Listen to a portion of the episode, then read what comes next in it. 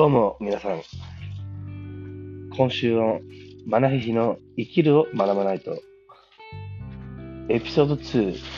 今回は海外に来て語学学校に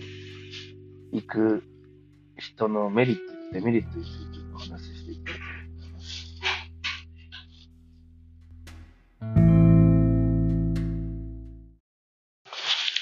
さて、語学学校のことなんですけど、僕から一言言えるならば、あの、行くか行かないかでメリット、デメリットがあるわけではなく、選び方がすごく重要。例えば、人に勧められて行く学校には僕そんなにメリットはないと思うんです。自分に何が足りなくて、なぜそこに行くのかっていうところをちゃんと考えた上で、で、で、自分で学校選ぶんであれば、とてもそれが大きなメリットなんじゃないかなと思います。結構、あのなんですかね、その、エージェントさんとか、学校の方もそうですけど、もうどんどんこう、生徒さんが欲しいので、こうどんどんこっち、うち来てくださいとか言うんですよね。のそれって実はその、その人のためになってなくて、ただ学校のためにしかなってないです。だからちゃんと選ばれる、で、お金を払っていくんじゃなくて、ちゃんと自分から選んで、情報をちゃんと調べて、そしてそれをちゃんと分析していくっていうことをお勧めしてます。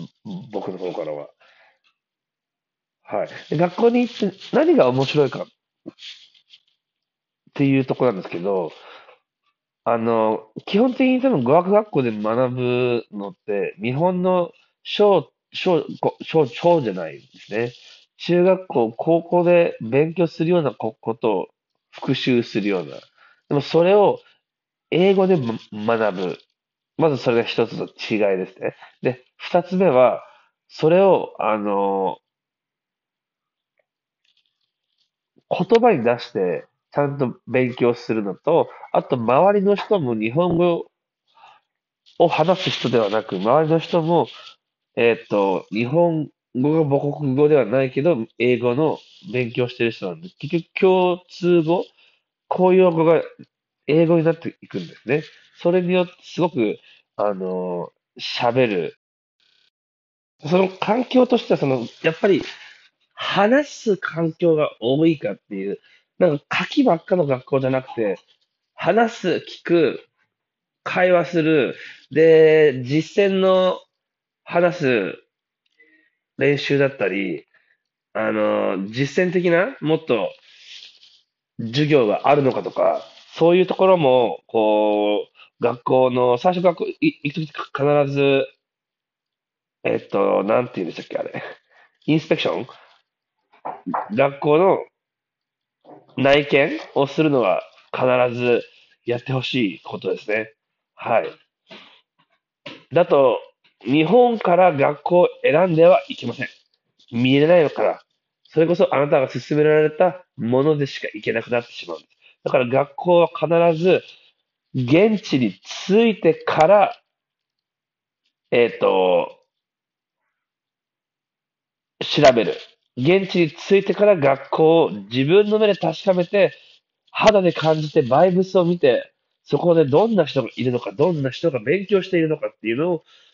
調べて、見て、それで決めてた方がいいと思います。はい。で、メルボルンはですね、だいたい語学学校の平均的な金額が1週間あたり200ドルから350ドルぐらいがだいたい週、週あたりの、あの、計算なんですね。で、それ日本円で言うと多分、1万、1万3、4千円から、まあ、2万7、8千。それがまあ1週間にかかる金額と思って、今後貯金していったら、オーストラリアではまあ大丈夫かなと僕が思ってます。多分カナダとかもだいたいそれぐらいだと思うんですよね。調べに寄ったことはないかもしれないですけど、覚えてないです。すみません。えっと、ヨーロッパは、そうです。大体でもどこも相場は、に、200から300ドルっていう考えで見とけば大丈夫だと思います。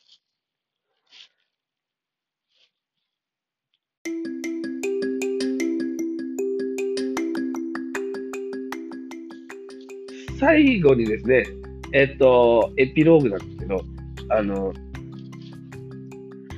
海外にようやく出ようって思って、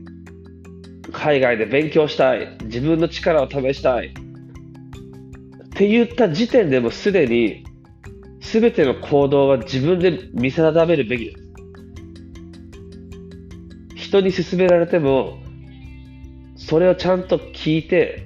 で自分でちゃんと吟味して、熟用して、そして決める。語学学校もそうです。ここがいいよ、ここ行ってください、ここ学校安いですよ、いらっしゃいませ、うち楽しいですよ、ぜひ来てください。じゃあ、ダメなんですよ。あ、そうなんですかじゃあ行きますね。ちょっと見てみますね。って言って、そのままサインとかしちゃ絶対ダメ。サインもしない。その言って、ああ、ちょっとお家帰って調べて、また言いますがベストです。わかりました？それで、どんどんどんどん自分で物を判断する力をつけていければ、もっと我々の明るい未来は切り開けていけると思いますので、はい。え次のね、エピソード3は、海外移住して一番苦労したことって言おうと思ったんですけど、それはまだ先にしたいので、次のエピソードは、あのー、もう少し最初の初初期編に大事なことを話していこうと思うんで、僕もそれ何か今ちょっとわからないんですけど、分かったらまた言っていきますんで、はい。だから皆さん、元気で、あ、ちなみにメルボルンはロックダウンが今日で終わりなので、明日からパブに行ってビールを飲み放題ですよ。それでは皆さん、チャオなら。あ、See you なら。